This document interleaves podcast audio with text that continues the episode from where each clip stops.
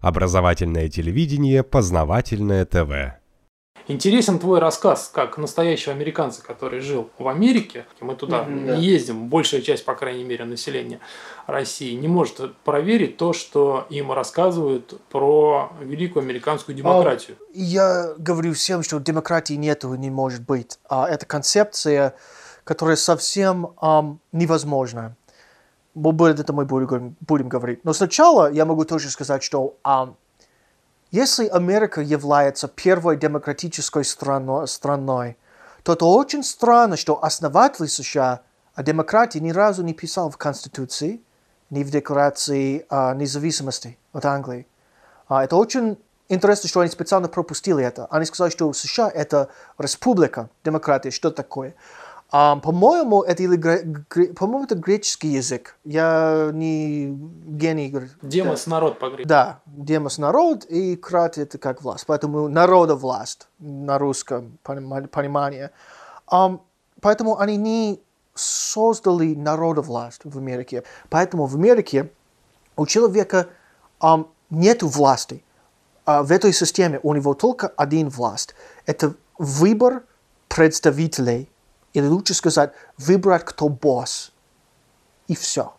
И это лучше, лучше все это понимать. Вот, э, много лет я читаю про то, что в Америке э, кандидат от республиканцев, кандидат от консерваторов, да?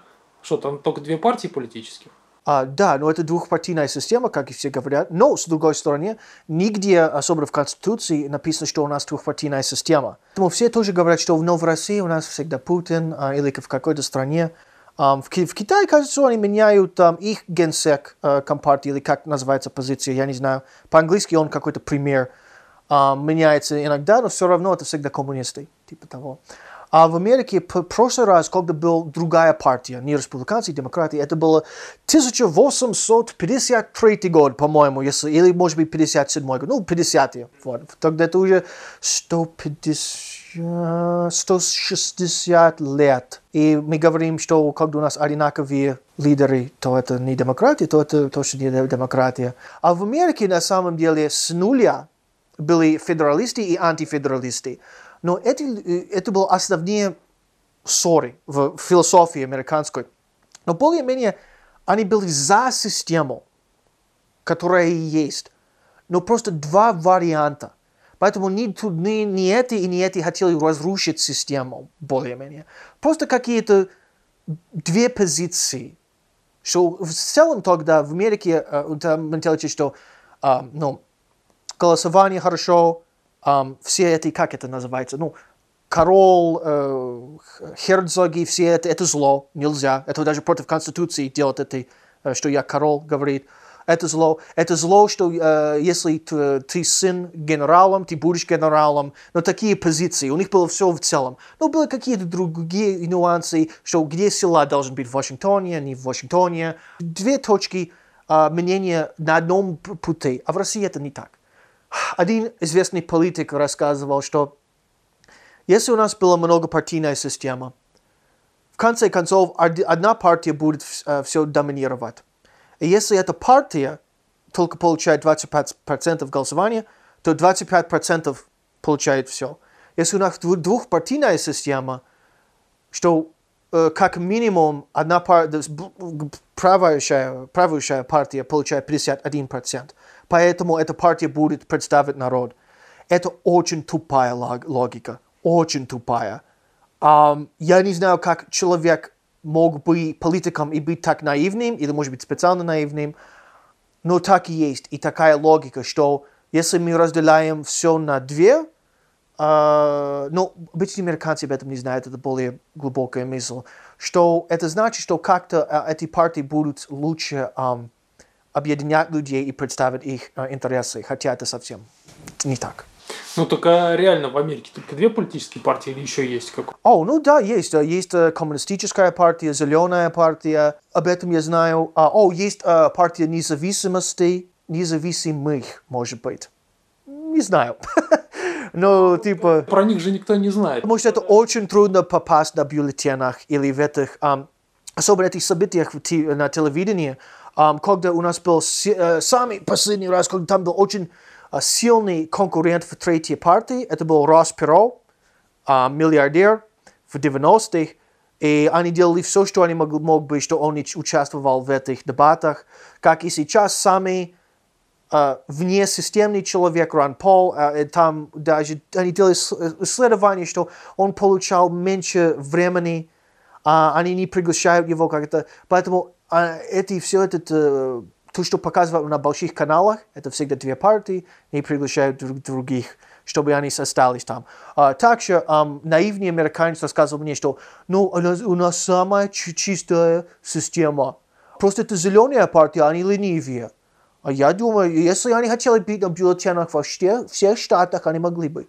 Um, я делал, это было очень давно. Я, я немножко делал исследование об этом. Uh, тогда было 4 миллиона членов um, зеленой, зеленой партии. Но знаете, что тоже в группе ВКонтакте все нажимают, на, нажимают на «одобряю», лайк, все это. Поэтому пусть. Давайте в зеленой партии США – я думаю, что из этих 4 миллионов поклонников они могли бы найти 50 человек. Один для каждого штата, кто мог бы каждый день позвонить, мы хотим быть на бюллетене, мы хотим быть на бюллетене, да, да, да, да. А нет, они не бывают на всех бюллетенях. Um, да, но этот партия, или независимая партия, или партия независимых, я забыл, uh, как называется, um, в принципе, они, и было слуха на интернете, что они наконец-то может быть, первый раз в современной истории они будут на всех бюллетенях в США. А, поэтому это был хороший вариант для Рона Пола. Они сказали, что ну, ну если не дают, дают uh, тебе место в республиканской партии, приезжай к нам, ты будешь на всех бюллетенях. Вот. Поэтому это как редкий случай. Ну, то есть фактически получается так, что есть две партии, но, но они не сильно друг от друга отличаются. А, теперь да. А, раньше, раньше больше. А раньше было... Раньше на сколько лет раньше? До моей жизни. А, ну, понятно. Но мы говорим о целом в Америке. Это нельзя говорить, что Америка сейчас, это Америка 50 лет назад. Это, нелогично.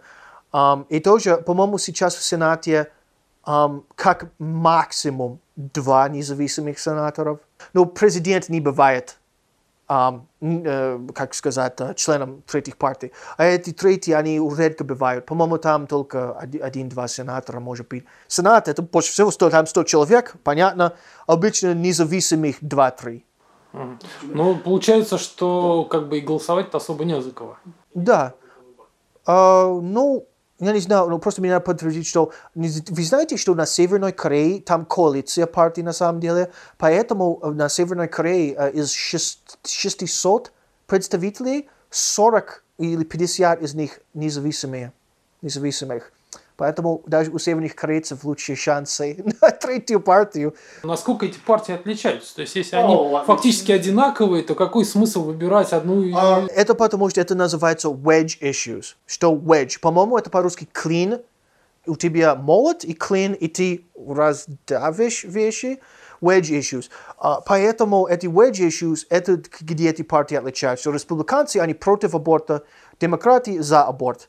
Uh, республиканцы, они в принципе за оружие, а демократы, они более не совсем против, а как-то минимальное uh, использование uh, оружия в США.